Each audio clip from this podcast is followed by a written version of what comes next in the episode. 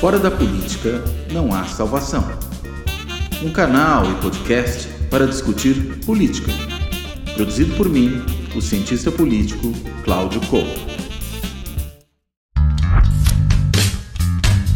Olá, bem-vindos a mais um Política na Veia, este programa que é uma, uma parceria entre a Carta Capital, a TV GGN do Luiz Nassif e o Fora da Política Não Há Salvação, do cientista político Cláudio Couto, Hoje é 31 de janeiro de 2023, um mês que voou. Eu acho que o Cláudio Couto e o Luiz Nassif não me lembro de um janeiro tão agitado, e olha que a gente teve quatro anos de Bolsonaro.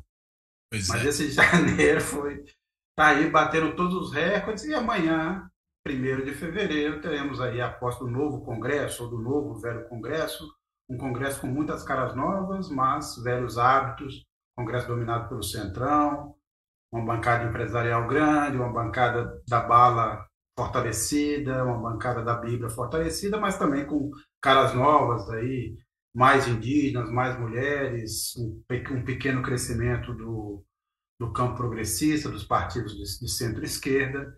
É, vamos começar por esse tema é, agora. Amanhã nós temos o Congresso não só toma posse, como você há a definição então do, da presidência e tanto da Câmara do Senado para os próximos dois anos.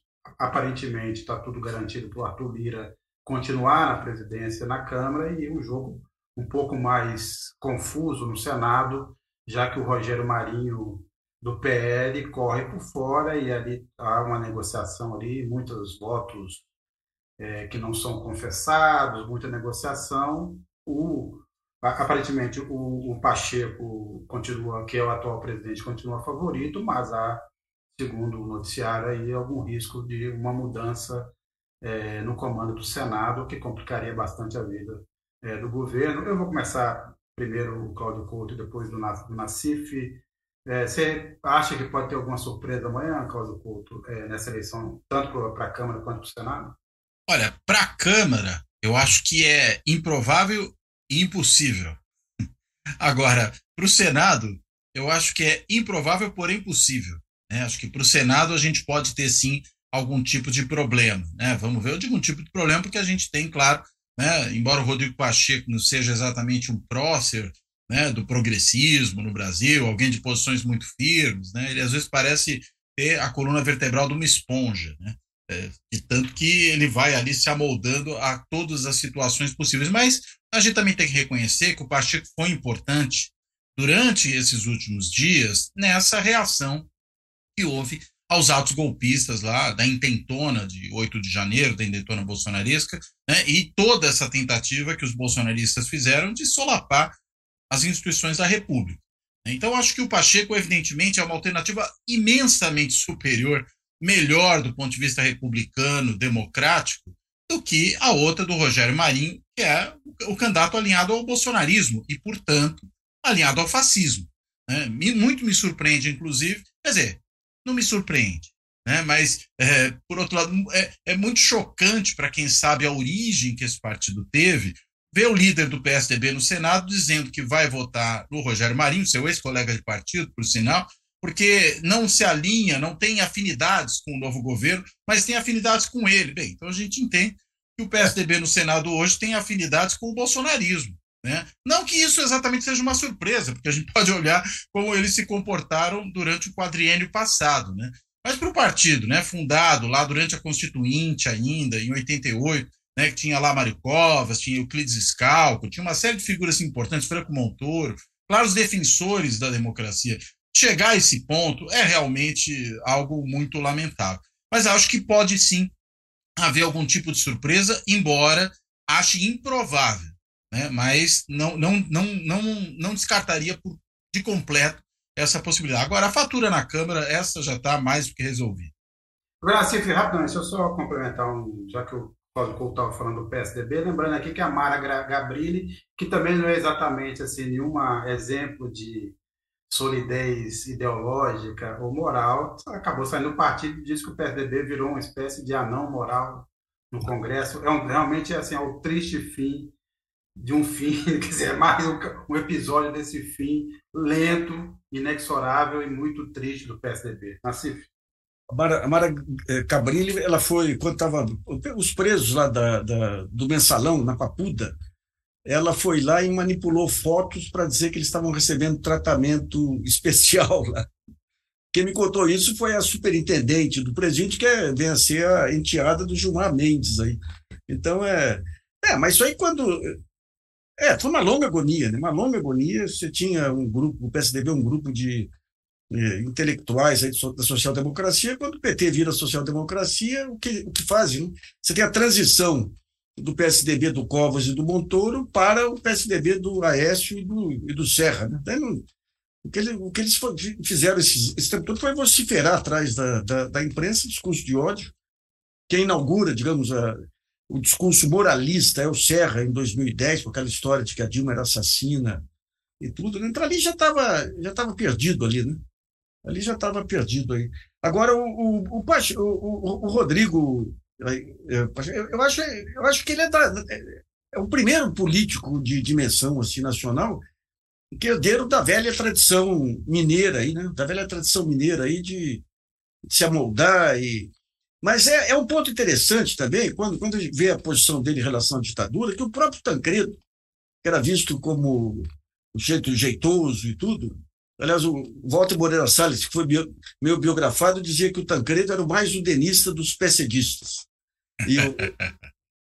mas ele, nos momentos cruciais, com Vargas e tudo, ele, ele, teve, ele teve ao lado do Vargas, herdou a caneta do, que o Vargas assinou aí, a, a última carta, né? É, é interessante, é um centro de princípios mesmo, é impressionante ter gerado um neto como gerou aí. Mas uh, eu estou com o Couto aí, né? A dúvida é o Senado, mas seria muito bom que o Pacheco ganhasse para a presidência do Senado. Né? É, ele mostrou, ele mostrou essa realmente nos momentos cruciais, ele se posicionou, inclusive se posicionou com muito mais clareza do que o Arthur Lira, que sempre deixou para fazer na última hora, quando já não era mais possível manter o silêncio. Agora, é, Nassif Couto, é, ainda um pouco nessa, nessa, continuando nessa questão aí do, da, da Câmara. É, obviamente você teve o, Congresso, o STF limitou o orçamento secreto, você teve todos esses episódios de janeiro que levaram todo mundo a uma reflexão, todos os poderes a uma reflexão sobre os riscos que o Brasil vivia aí de um, de um golpe, de um, da fragilidade da, da democracia brasileira. Agora, vocês acham que, diante desse novo quadro, nós teremos de novo uma relação um pouco mais republicana entre os poderes ou é, o Lula corre o risco de sofrer, no mínimo, no mínimo, é a pressão que a Dilma sofria com o o malfadado, agora me escapou o nome do presidente. Do, Eduardo Cunha. Eduardo Cunha, ou seja, o Lula, esse, esse Congresso é, tentará de novo impor uma agenda à revelia do, dos interesses do Executivo, Nassif?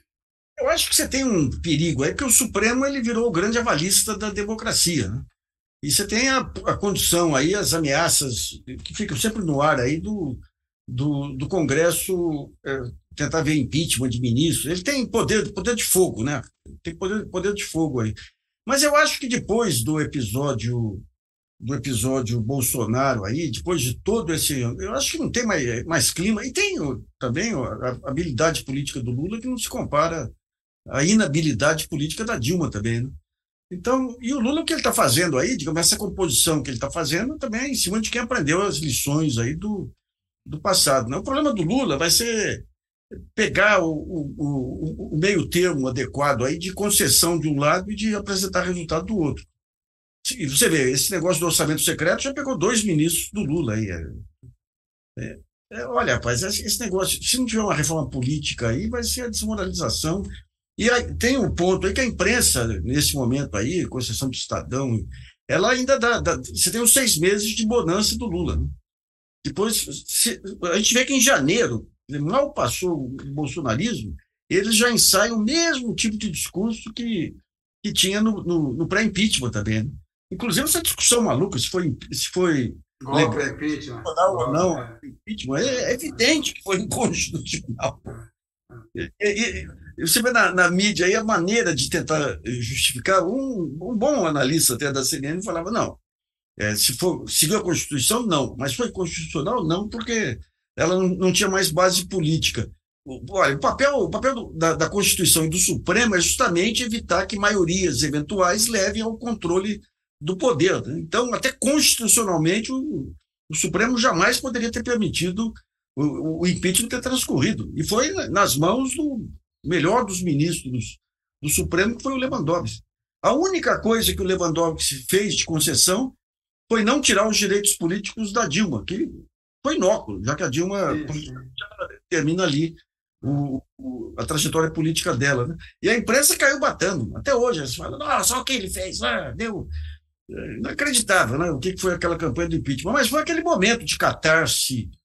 Aí é interessante, inclusive, para colocar aqui para a gente discutir Forças Armadas. Né? Quando a gente pega a Lava Jato, quem era contra a Lava Jato não apareceu. Hoje, se você quiser caçar alguém a favor da Lava Jato, sabe, tira esse filho aqui. Esse filho não é meu, não.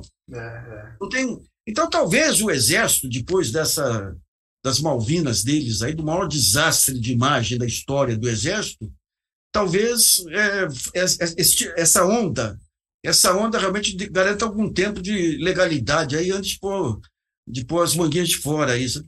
É, é, essa é a minha dúvida, até que ponto que o Exército, o que, que ele vai fazer daqui para diante, né?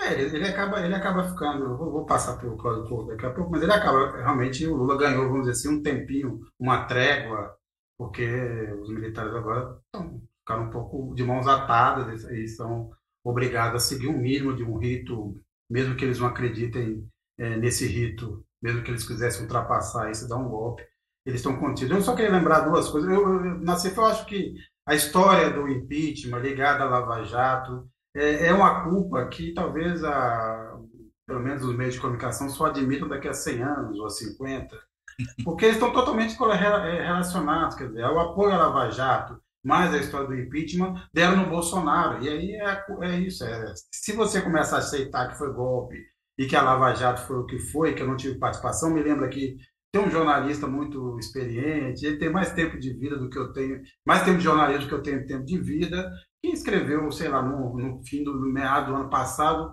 olha, como, como nós, nós jornalistas precisamos nos refletir como o Sérgio Moro nos enganou. Ah, tá. é isso. Tá ah. certo. Fomos todos enganados pelo, pelo que, que foi ah, vamos, vamos, pegar aqui. Eu sempre brinco que, que Jesus olhou, olhou, olhou para a terra falou: olha, aquele, aquele, aquele operário está fazendo um bom trabalho, lá vou dar uma chance para ele. E deu um mensalão de chance. Porque o mensalão, até hoje eu não consegui entender os advogados do PT, porque todo mensalão foi feito em cima do suposto desvio de 75 milhões da Visanet. Daí, quando você olha a Visanet, primeiro, não era uma empresa pública. Tinha quatro, cinco bancos lá. Segundo, não teve o desvio. Não teve. Eu conversei na época com um vice-presidente do Banco do Brasil que detestava o Pisolato. O Pisolato é um cara muito desagradável, efetivamente. Mas ele falava, gente, era, primeiro era impossível, era, é, é, era tudo colegiado. E segundo, que para a gente abater do imposto de renda é, as despesas, tinham que comprovar que elas foram feitas. Daí eles contrataram, tem um grande escritório de advocacia de São Paulo que constatou que dos 75 milhões, você tinha comprovante de 73 milhões. Os 2 milhões que faltavam eram simplesmente evento, que faltavam as fotos do evento, tudo. Daí o que, que acontece? O Joaquim Barbosa tenta, ah, tenta é, transformar a corrupção no bônus de veiculação. A sacanagem era o bônus de veiculação. Daí descobre que quem pagava o bônus de veiculação eram os veículos. E daí recua. Daí a Polícia Federal faz um, um, levantamento lá e constata que não houve desvio.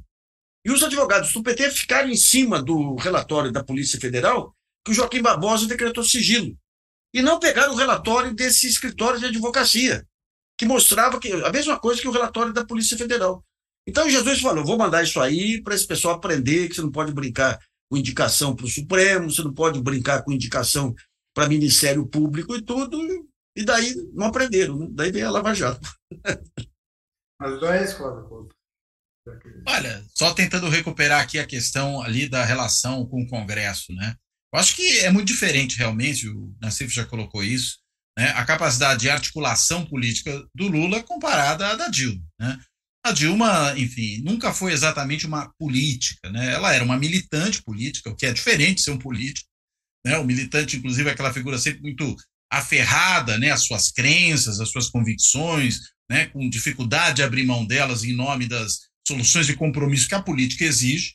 E ela também sempre foi uma burocrata. Né? Aquela figura mesmo na guerrilha era, era guarda-livros né, da guerrilha. Essa era a função dela, não era alguém, vamos dizer, ali da linha de frente ou da, da, do grande planejamento. Nenhum demérito, veja, em qualquer um desses papéis, mas ela não tinha o perfil que o, o posto de presidência exigia do ponto de vista dessa capacidade de articulação política. E é por isso que o próprio Lula, recentemente, quando se foi, é, quando, quando, se perguntou a ele, né, se a Dilma ia para o governo, ele falou: não, não, olha, a Dilma, ela, esse negócio de fazer política não é muito a praia dela, né, então acho melhor não. Foi o que ele mesmo falou. Ele próprio reconheceu essa deficiência, né, desse, de, dessa, dessa figura que é um híbrido de militante com burocrata. E aí, claro, deu no que deu também né, deu nessa dificuldade de se relacionar com o Congresso e terminou daquela maneira trágica. Claro que não é o único evento, né, a gente tem que colocar todos os outros que também conduziram a isso, mas é, é evidente que a falta de, de, habilidade no traquejo ali é uma, ou de traquejo, né, na, na, relação com o legislativo, era um problema sério. Então, acho que disso o Lula não padece. Também há né, o aprendizado, né? Se não aprendeu ali com o mensalão, como o Nassif falou, acho que aprendeu depois com a sequência das coisas. Né? E a própria relação com a, o presidente da casa, né, com o presidente da Câmara, né, em vez de fazer aquilo que fez quando deu na eleição do Severino Cavalcante, ou quando deu na eleição, pior ainda, né, do Eduardo Cunha, o PT resolveu dessa vez se compor, né? Se compor, articular, ceder para poder também ter espaço, e acho que, portanto, não tende a ter uma relação tão conflituosa quanto teve antes. Goza também desse momento uh, nesse momento de uma daquela chamada lua de mel que os governos têm. Tá certo que é uma lua de mel peculiar essa aqui, né? Porque tendo em vista o clima de conflagração que o país vive, não é exatamente como outros períodos, né, em que o governo assumia depois de um governo normal. É, podemos dizer se era bom, se era ruim, se acertou, se errou, mas o governo que assumia, assumia depois de um governo normal. Então, desfrutava bem dessa lua de mel. O Lula está assumindo depois de um governo completamente anormal e deixou todo esse legado. Você veja, né? Você começou, Sérgio, falando hoje que a gente começou janeiro tendo que discutir um monte de pepinos que o bolsonarismo nos legou. E aí, claro, isso também é, repercute, isso acaba tendo algum tipo de respingo na relação do novo governo com o Congresso. Mas acho que, enfim, tem espaço para se entender, tem espaço para negociar, e para uma agenda que seja uma agenda positiva, né? Acho que tem que parar de criar marola em cima de algumas coisas, mesmo nessa questão aí do impeachment, sendo golpe, não sendo golpe. Eu gosto sempre de dizer que foi um impeachment às avessas, né? Primeiro se decidiu que faria o impeachment, depois foi buscar um motivo para ele. Né? Foi isso que aconteceu em março.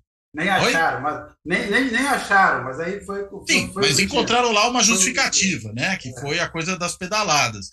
Agora, em março de 2015 já se falava em impeachment e não se sabia o porquê dele. Então, acho que isso é uma, um, uma coisa importante para ser lembrada. Agora, também não me parece muito prudente do Lula trazer essa discussão dessa maneira agora.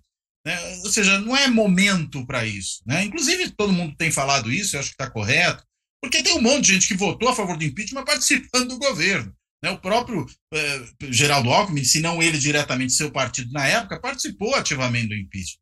Né? A própria Simone Tebet votou a favor do impeachment. Então, não é exatamente oportuno tocar nisso, desvia a atenção, suga energia. Acho que tem que focar nessa agenda positiva e acho que ela é, nesse momento, sobretudo, uma agenda econômica. Né? Tem que concentrar aí forças na proposta de reforma tributária que o, o Haddad está colocando. Né? Com, com ela, você consegue aí sim estruturar uma proposta de âncora fiscal, né, que não seja aí o, o teto de gastos, né, porque esse aí, inclusive, já nem existe mais, sem entrar ainda nas questões da sua impropriedade, né, que inclusive economistas ortodoxos apontaram. Não precisa ser heterodoxo para apontar isso. Economista ortodoxo apontou que o teto de gás não é uma boa estratégia. Então, claro, mas precisa de algum tipo, evidentemente, de política fiscal. Agora, ela só pode vir na sequência, ou talvez até articuladamente, a essa política tributária que a reforma pode produzir. Então, acho que essa é a agenda que tem que ser priorizada nesse momento. O resto, em boa medida para fazer no âmbito do executivo, por meio de mudança administrativa, decreto, portaria, para, vamos dizer, desmontar o desmonte, né? desmontar o desmonte que o Bolsonaro produziu e que leva a catástrofes como, por exemplo, essa que a gente vê na Terra Yanomami. A gente, a gente vai falar da, da, agenda econômica, mas deixa eu só encaminhar uma pergunta da Tatiana Nascimento ainda sobre essa história do golpe. ela, ela fala assim: pensando nisso, vocês acham que Lula errou no Uruguai ao chamar o Temer de golpista? É, foi um desgaste inútil, né? O Temer, o Temer é uma figura menor, né? O Temer é um, é um ser desprezível. Sendo desprezível, ele não pode ser fator de desgaste agora aí. É, daí vem ele e chama o Lula de bandido. O Temer, o cara que foi eleito pelo, pelo jogo do bicho aqui em São Paulo. É, então, é, eu, acho que esse, esse, o Couto coloca esse tipo de, de, de, escorregão aí, eu concordo. Aí não tem, não tem que pegar nesse momento. O Lula, ele tá. Você vê, ele já conseguiu em um mês tornar o Brasil um protagonista, aquilo que já, já era previsto pela, pela imagem dele no mundo, um protagonista mundial. Mundial. Então, perder. E aqui tem toda essa, essa agenda econômica que, veja bem, por enquanto o Haddad tem falado coisas genéricas sobre a reforma, é, a Simone Tebet, hoje foram na Febraban, ontem foram, foram na Fiesp, né? A hora que começar detalhamento, vai ter uma luta muito maior no segundo semestre, porque essa primeira fase da reforma é só para imposto indireto, imposto sobre consumo, que vai ter uma, racionaliza, uma racionalização, digamos, da, da, dos procedimentos, aí, um imposto único, um IVA único.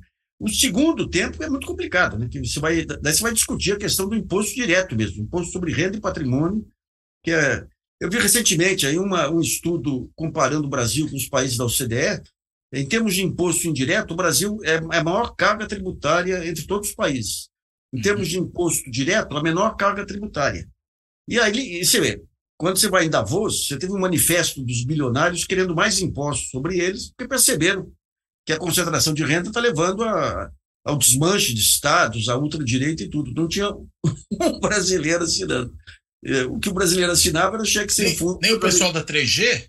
Pois é. Né? Não, é que eles empobreceram. Vocês estão querendo demais. Os caras acabaram de perder dinheiro, vai, como é que eles podem querer pagar mais imposto? É, depois de destruir a cerveja brasileira, agora estão destruindo também a, o varejo brasileiro. Agora, é justamente esse ponto. Quer dizer, o, a, o Fernando Haddad, Haddad tem apresentado três, vamos dizer assim, três, três pontos, três passos. Primeiro, oferecer uma âncora fiscal, depois tentar essa reforma mesmo. Essa reforma dos impostos diretos ela não é fácil de ser feita, porque depende de negociação com os governadores, vai mudar a lógica de onde de cobrança, se é na origem ou na, no destino, e depois tentará essa fase mais difícil, que é mudar esse sistema regressivo brasileiro para uma coisa mais progressiva. E aí eu pergunto, você, é, você acha que é uma agenda que, de alguma forma, eles, o, o governo conseguirá triunfar?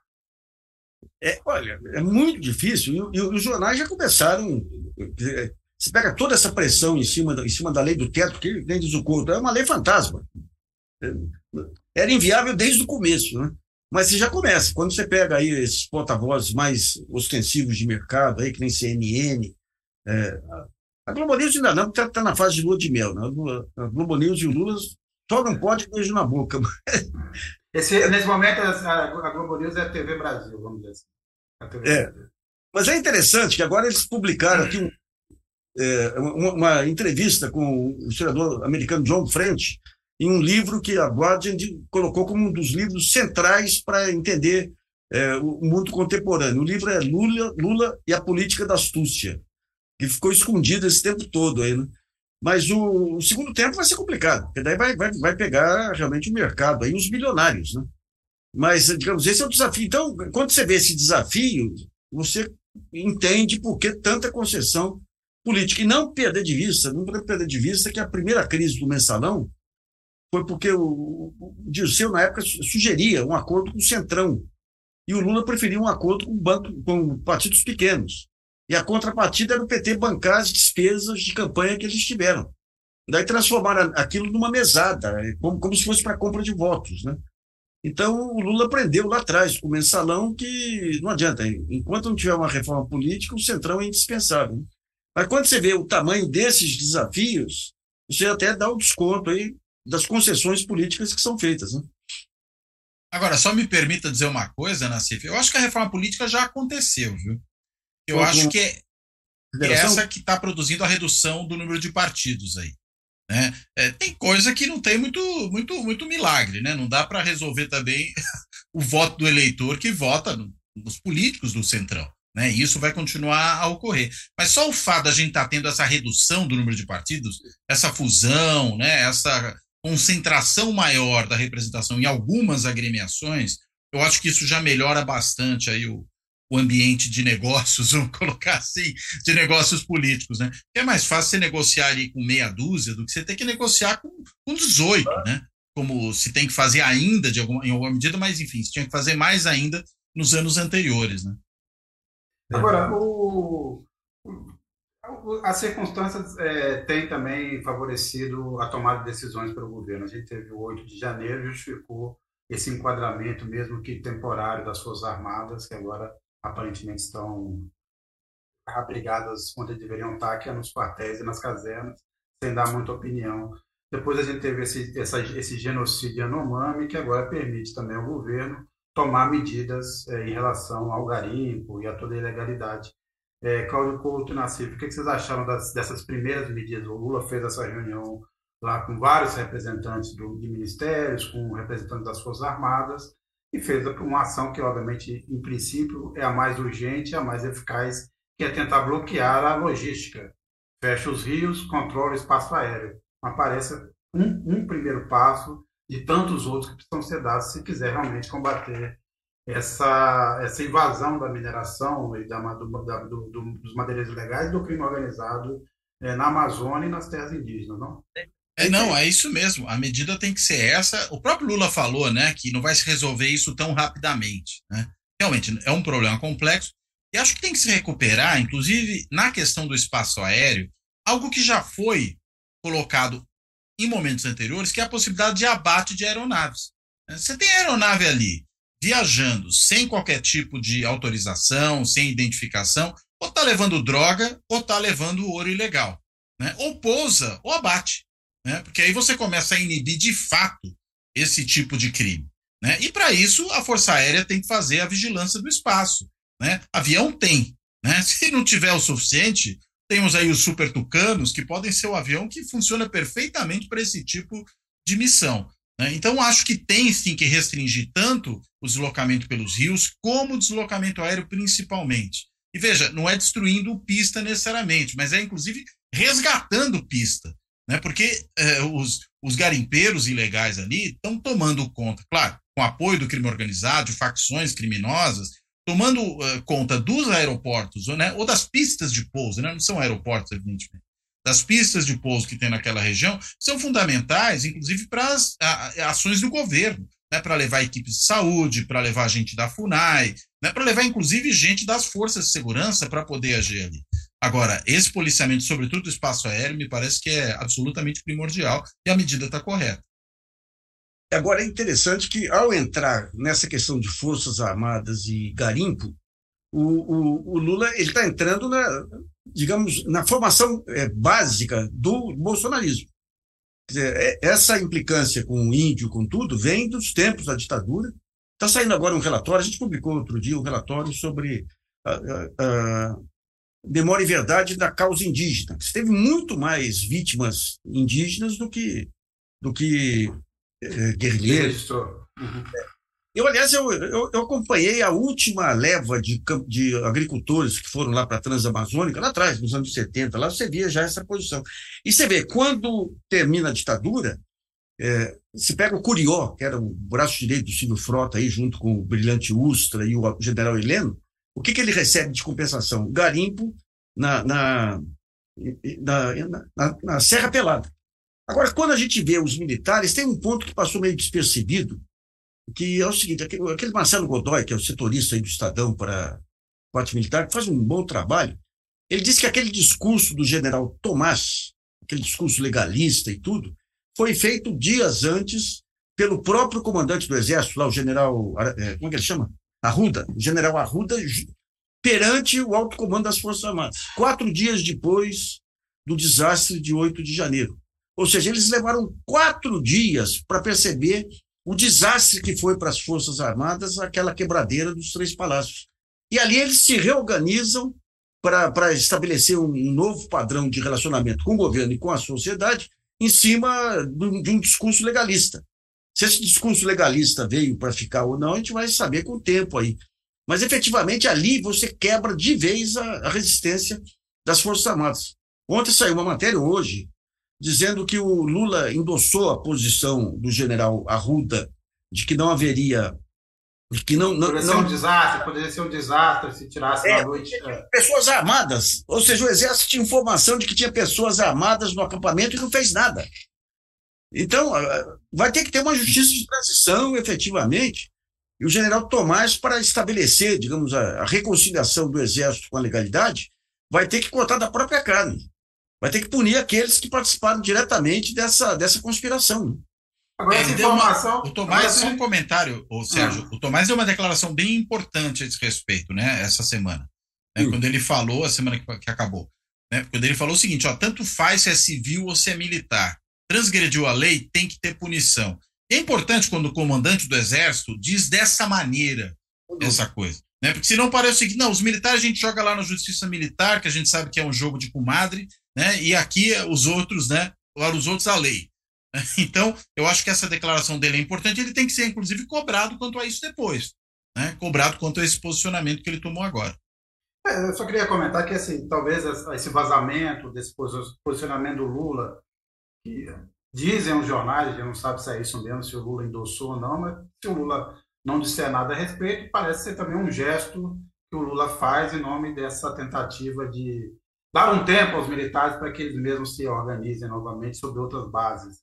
Me parece isso. O Sala 3, que nos acompanha, ele fala: em 2019, o governo fe- federal pagou seis vezes mais pela matéria-prima importada da Índia para produzir a hidroxicloroquina, que a instituição militar informou ter previsão de produzir mais 1,7 milhão de comprimidos.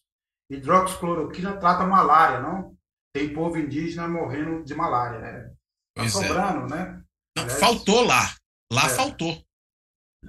Isso que é impressionante. Isso já tem até, já está documentado. Faltou cloroquina onde tem malária. E sobrou onde tinha Covid. né? Esse é, é um dos problemas a mais desse governo que saiu. Uma outra notícia que, que vazou aí é que garimpeiros estavam intermediando a venda de, a venda de, de, de remédio para, para, para malária. Porque você tem um imbricamento total aí. E também tem no relatório do, do Luiz Roberto Barroso aí sobre, eh, sobre eh, os iomanes aí, que você tem o- a ausência, a ausência da, da, da- da aeronáutica lá e, e do exército, como foram convocados também. sabe? Olha, se for mexer nesse atoleiro, garimpeiros, exército, e tem algo que ainda não que foi levantado na questão das vacinas, que são os negócios de militares da reserva ligados a- às Forças Armadas. Pega o Hospital das Forças Armadas, por exemplo, quando você tem aquele caso da vacina eh, da Índia, todo aquele golpe lá do, da, daquele, daquele EPM da vacina e tudo, E você a greve dos coronéis, né? é, você tem envolvido, você tem os coronéis consultores e você tem envolvido um sujeito, um sujeito que, que fazia parte daquele, daquela, daquela seita lá, daquele reverendo de Brasília, que é um cara que deu aula para o pessoal que foi para o Haiti. Aula de bomba, ele não é militar, mas ele é estreitamente ligado àquela equipe que foi para o Haiti. Ele deu curso lá, daí ele montou uma, uma academia de tiro e depois começou a prestar serviços de terceirizados aí para quem? Hospitais das Forças Armadas. Se você entra, por exemplo, no DENIT, que é um- sempre foi um antro de corrupção, a Dilma lá atrás tirou, colocou o Tarcísio, colocou o Tarcísio no, no DENIT e colocou um general que era ligado a- a- ao Instituto Militar de Engenharia. E daí você tem, nós publicamos isso, você tem várias obras lá superfaturadas que foram entregues a empresas ligadas aí ao, ao general e ao Instituto Militar de Engenharia. Ou seja, quando a gente entrar nesse campo dos negócios obscuros aí, vai ter muito militar da reserva aí envolvido, né? Essa é a, é a parte, digamos, de maior resistência. Por isso que, digamos, o general Tomás, quando dá essas declarações, tenta trazer o discurso para o exército oficial, efetivamente, contra essas piranhas armadas, digamos, né? É isso. Sem, sem lembrar que, obviamente, também neste caso do Gari, precisa fazer o velho trabalho de seguir o dinheiro, porque Sim. tem grandes mineradoras no entorno que estavam com licença para operar dentro de terras indígenas. A, a lavagem de dinheiro, o como esse ouro basicamente se transforma em algum dinheiro para financiar outros tipos de crime na, na Amazônia. Então, quer dizer, seguir esse dinheiro que vai, vai bater também no sistema financeiro, em grandes mineradoras, algumas delas internacionais, para não, também não, a gente, nesse caso, também não ficar restrito ali a meia dúzia de coitados que estavam trabalhando no meio do garimpo lá, e embora bandidos e fazendo uma atividade legal, são uma raia miúda dessa história toda. Não, agora, é, pensando um pouco também aqui no, no Bolsonaro. Bolsonaro, que estava com visto aí vencendo, acabou de fazer o pedido agora para um visto normal, aquele que dá seis meses de possibilidade de ficar lá. Hoje terá a sua primeira palestra. Ainda tá, o Bolsonaro ainda está valendo pouco. 50 dólares é o, é o convite VIP, 10 dólares o convite mais normal. Mas aparentemente está iniciando uma carreira aí de palestrante. É a é, xepa do Bolsonaro. É, a Disney World tem lá várias, várias atrações, assim, Castelo dos Horrores, Trem Fantástico. Mas ah, agora é interessante também, nessa reunião que teve do PL ontem, que ele apareceu, fez uma transmissão lá, dizendo que o projeto dele era imorrível, imorrível, é, o, o, potencial da, da Michelle Bolsonaro. Esse não é, é não. Se, se, a gente vê, digamos, a, a parte mais é, bem sucedida do bolsonarismo foi a Damares com todo aquele passado dela, né? E a Michelle realmente é uma pessoa, ela é o, é o mais próximo de uma figura humana, digamos, do, dentro do bolsonarismo. Carlos Couto, você que é um cientista político, se dedica a esses temas aí, é, o Nassim levantou um ponto muito interessante, porque há uma certa parte do, obviamente, de quem não gosta, da esquerda, do, do, do campo progressista, dos intelectuais, olha para Damares e só consegue enxergar. Você vê uma figura risível, patética, aquela que viu Jesus na goiabeira, menino veste azul, menino veste rosa, mas ela fala profundamente com uma, uma porção da sociedade e a votação, não só a votação dela, mas a popularidade que ela tinha durante o governo Bolsonaro, tendo sido uma, uma das âncoras dentro do governo, é uma coisa impressionante. Acha, o que, é que explica esse fenômeno da Marvel? Olha, acho que primeiro o fato de que ela compartilha, pelo menos do ponto de vista do discurso, com uma grande parcela da sociedade, certas crenças e certos valores. Né? Ela coloca isso de maneira muito clara. Né? A ideia do menino veste azul, menina veste rosa, tem muita gente que acha que tem que ser exatamente assim. Né? O discurso de que viu Jesus na goiabeira, ou seja, a ideia de que tem visões, de que é, conversa diretamente com Deus, isso também né, é a mesma coisa. Tem uma parcela muito significativa da sociedade que apoia isso. Além do que, ela acabou sendo, né, para uma ala, digamos, do eleitorado mais radical à direita, que embarcou no, no bolsonarismo, ela era uma representante clara desse setor. Muito mais do que a Flávia Arruda, né? Flávia Arruda que foi lá, deu um abraço caloroso no Lula no dia da posse do Lula, né, porque sabia, inclusive, que estava fora do jogo, sabia que tinha sido traída pelo Bolsonaro, de quem ela foi ministra, mas não tem cara de bolsonarismo. Eu acho que esse é um grande ponto. A Damares consegue ter essa cara. Claro que a Michelle também tem. Né? E aí com um, um estilo diferente do Damares, né? menos assim, vamos dizer, caricata sob um certo aspecto, mas é, que também faz um discurso na realidade que é muito parecido, né? Ao dizer que Bolsonaro era um escolhido de Deus, que havia uma consagração a demônios do Palácio do Planalto, até a cozinha estava consagrada a demônios. Ela fala com uma parcela do eleitorado evangélico que é muito grande. Né? A gente está falando de um setor que cresce a cada vez na população brasileira. Se a gente, inclusive, esperar aí o que o censo pode produzir de dado, a gente vai ver que é um segmento que certamente já está bem maior do que as estimativas têm apontado. Eu estou falando isso em função muito do que foi o processo eleitoral, né, em que se identificava ali uma votação grande do eleitorado evangélico na candidatura do Bolsonaro e ela acabou sendo maior do que se estimava. Acho que porque havia uma subestimação da parcela dos evangélicos na sociedade brasileira por conta de dado defasado. Então, claro, né, se falam a esses setores, conseguem efetivamente ter o apoio deles e vir uma força eleitoral significativa. Né? Ainda que uma grande parcela da sociedade, uma parcela grande, porém menor né, do que essa da qual a gente está falando, fique chocada né? com uh, o irracionalismo, com a maluquice da Damares. Agora tem que levar em conta que digamos, essa maluquice, esse fundamentalismo pega parte dos católicos também. Você tem um fundamentalismo. Também, você tem toda a razão. A, a parcela mais reacionária. Né? Eu, eu, eu, aqui o acampamento do, aqui no Ibirapuera é perto de casa, e eu passava, passei várias vezes por lá para visitar minha filha lá, e era Pai Nosso. Era Pai Nosso que estás do céu, é uma oração católica. Né? Então você tem esse aspecto aí do fundamentalismo católico também. Eu tenho uma, uma tia em Poços de Caldas lá que dizia que as escrituras já tinham dito que viria um Salvador que teria o nome de Messias. Tempo depois, ela disse que as escrituras diziam também que viria um Satanás em forma de Messias. Né? Pelo menos melhorou a, o fundamentalismo dela. Né? Mas você tem a, uma parte católica aí também expressiva também, aí pensando assim. Eu, eu, eu, eu, uns anos atrás, fiz uma matéria sobre a canção nova, passei alguns dias lá acompanhando, e as, as, as sementes são as mesmas, ou seja, essa coisa, por exemplo, de falar em línguas, de ter contato com Deus, de uma agenda totalmente conservadora, de um grupo de jovens que vivia lá para preservar a castidade, iam se casar depois de um certo tempo, isso tudo estava lá. É parte da canção nova, que é um dos braços hoje mais valorizados da igreja. Aliás, Sim. o Cláudio Couto, o Brasil não pode ser mais considerado um país católico graças ao João Paulo II e ao, e ao Bento XVI. Né? Fizeram a grande obra e hoje, se o, o censo mostrará, eu acho que não, não se poderá mais dizer que o Brasil é um país católico, esse que já foi o maior país católico do mundo, lembra desse, desse período? Não é mais. Agora, o que mais me impressiona na, é, o que mais me impressiona nessa história da Damares, além de tudo, é que a capacidade dela de produção de fake news. E ela fala isso com uma, realmente uma habilidade sem igual e realmente constrói um mundo paralelo, único, e que tem também essa reverberação, além de todas as outras coisas. Porque se a gente pegar o histórico dela durante a campanha, é inacreditável. O estupro, aquela história a do história Pará, de Belém do A história é, de Marajó, né? De Marajó. Belém, de Marajó. De Marajó. É...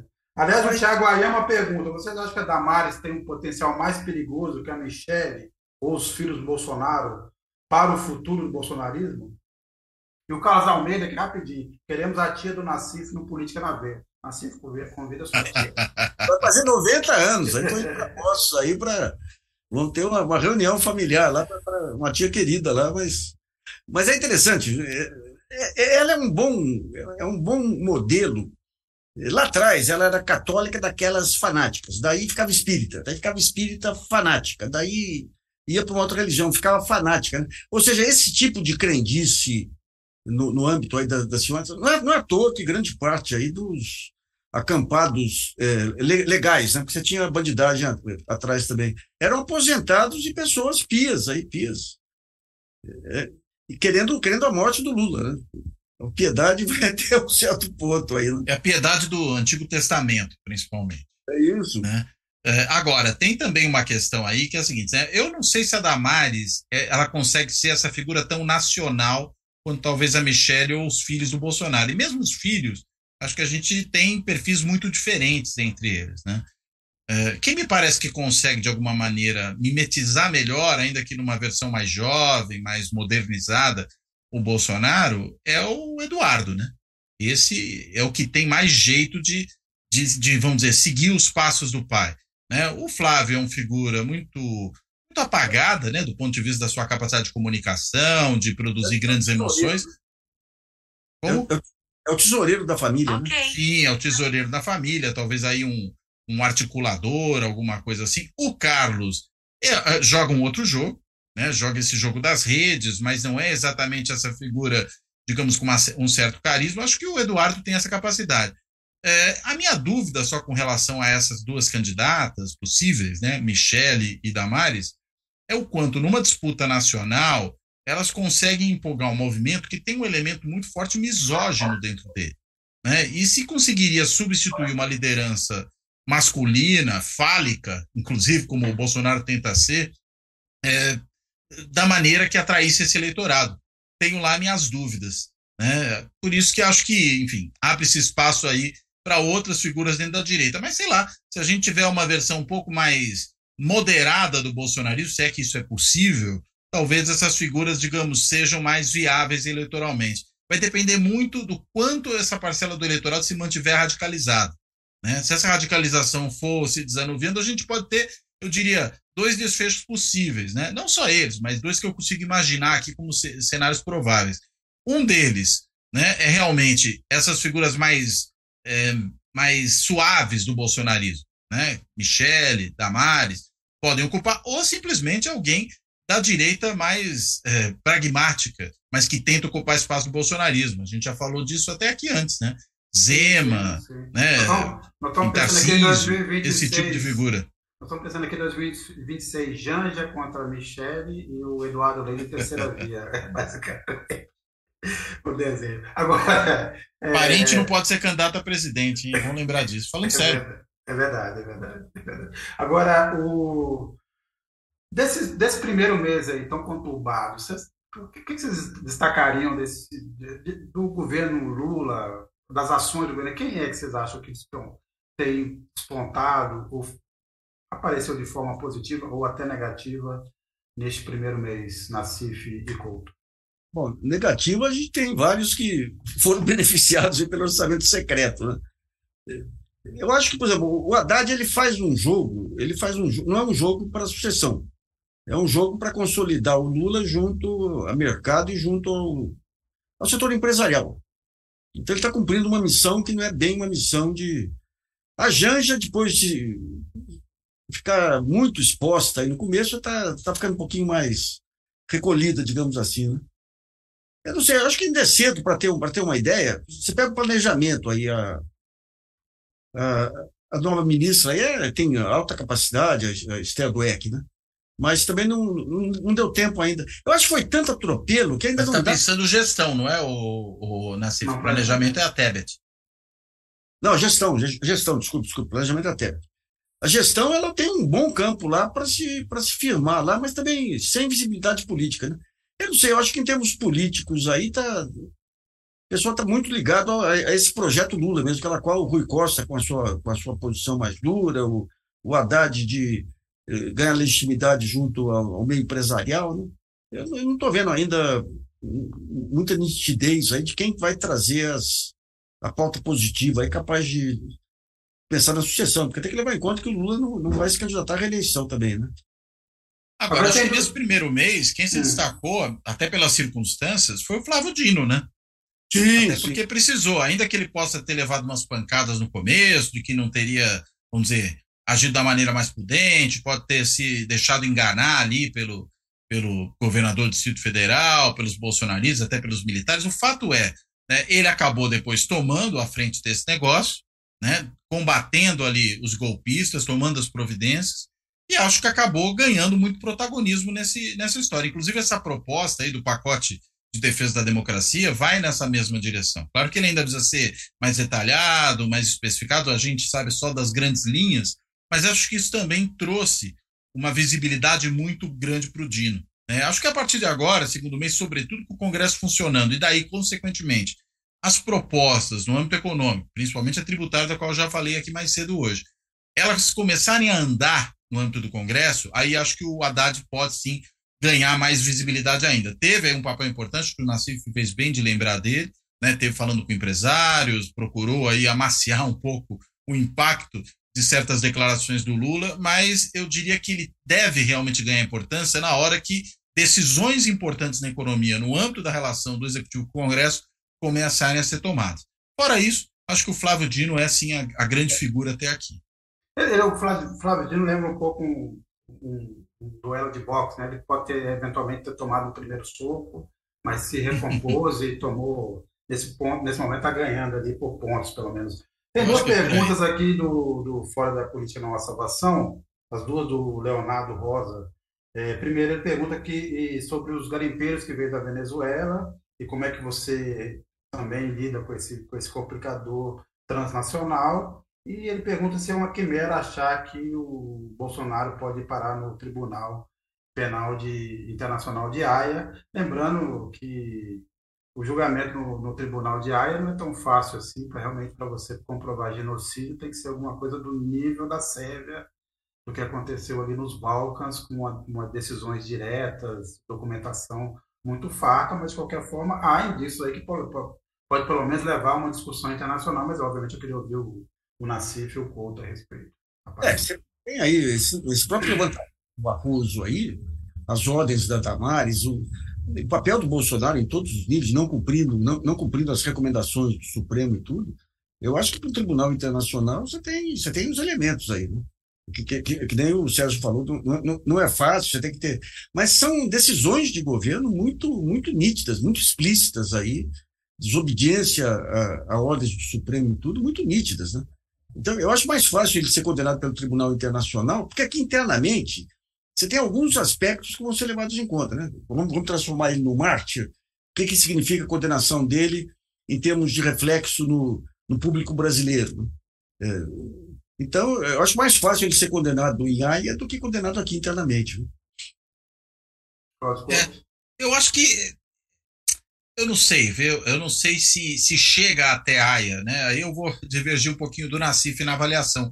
Eu acho que há uma possibilidade não desprezível, sim, dele ser julgado internamente. Inclusive pelo tamanho da briga que ele comprou com o Poder Judiciário, né? Ele comprou uma briga com o Poder Judiciário que não foi pequena. Ele atacou a instituição Poder Judiciário. E os processos aos quais ele pode responder, vários deles, inclusive, já tramitam na última instância, já tramitam no âmbito do Supremo. Né? Então, acho que ele pode sim ser condenado aqui por crimes que não são necessariamente crimes contra a humanidade, né? vários deles cometidos ao longo do governo, mas também por crimes cometidos contra a humanidade. No caso da gestão da pandemia, isso a depender de quem envolva, por exemplo, gente que for especial, o processo fica no Supremo, ele entra nesse processo.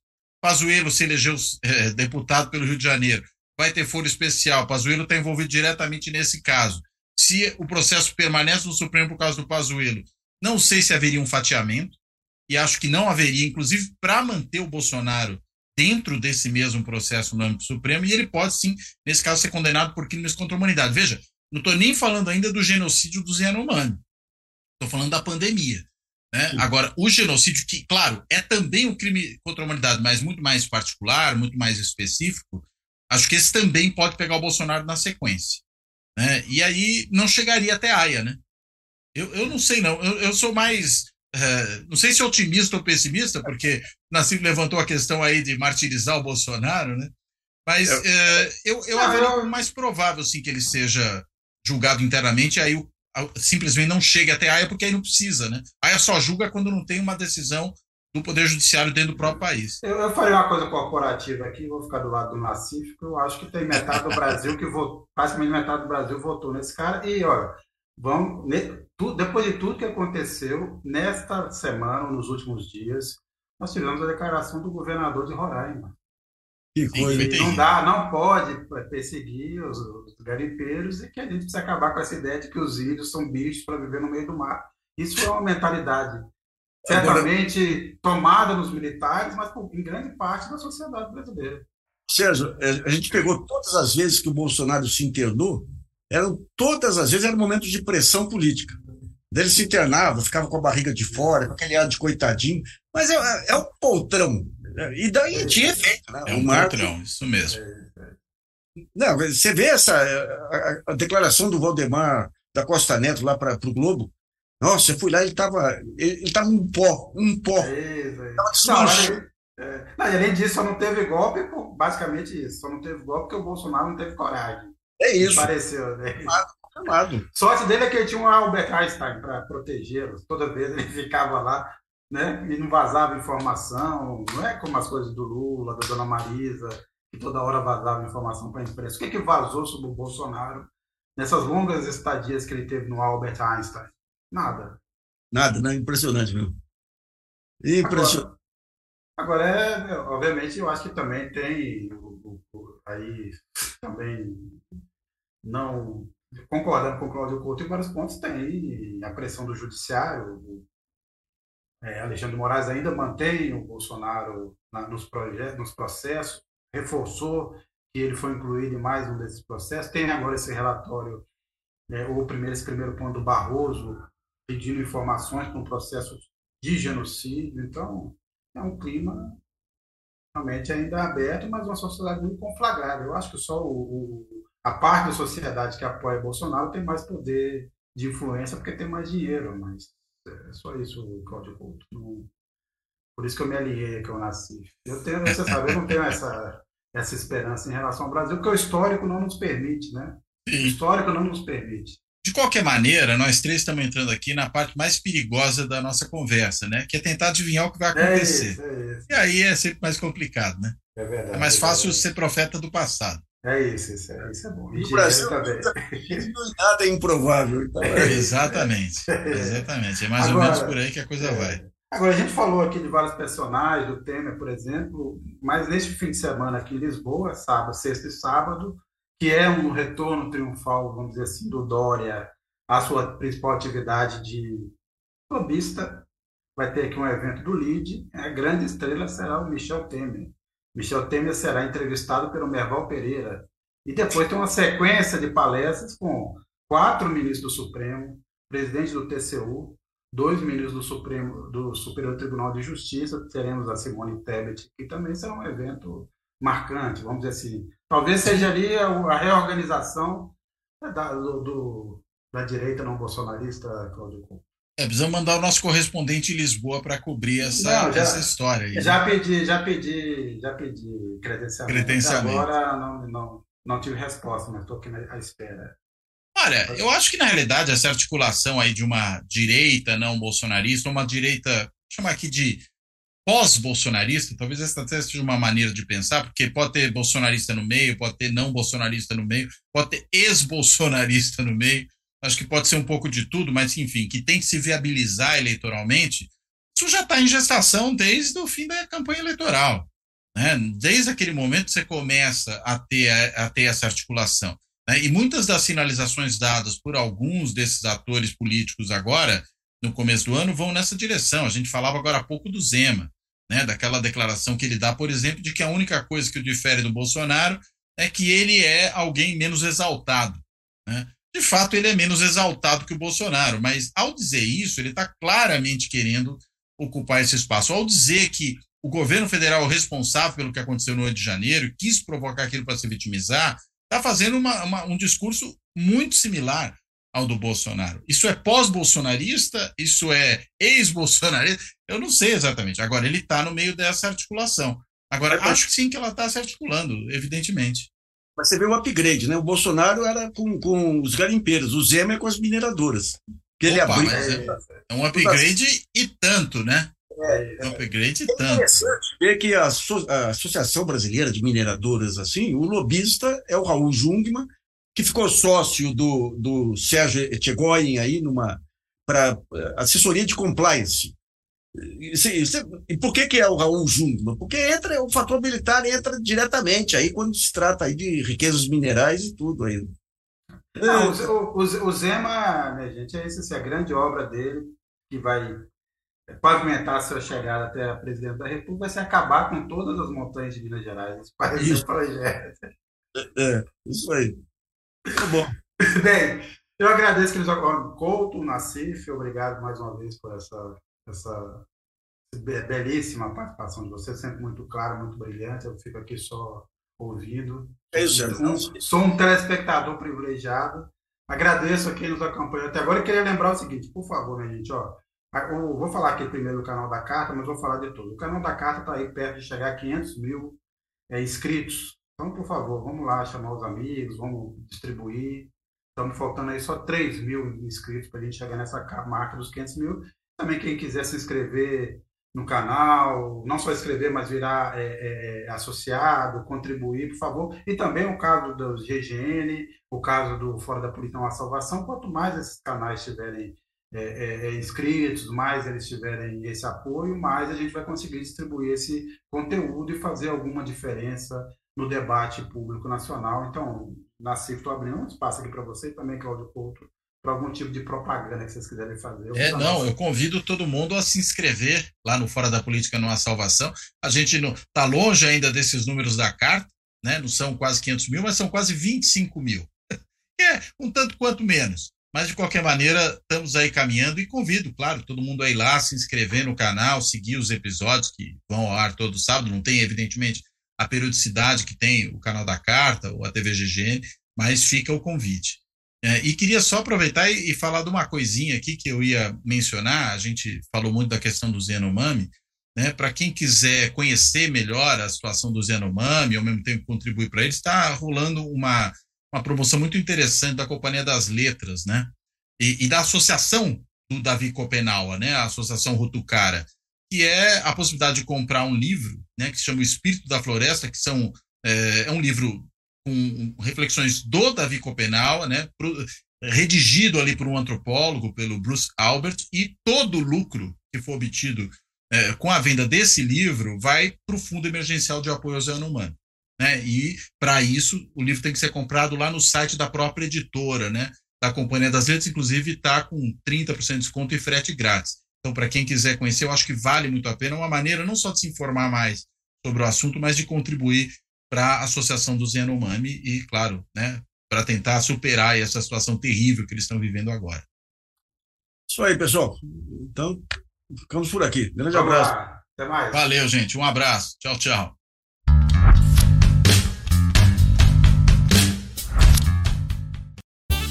Fora da política não há salvação. Um canal e podcast para discutir política. Produzido por mim, o cientista político Cláudio Couto.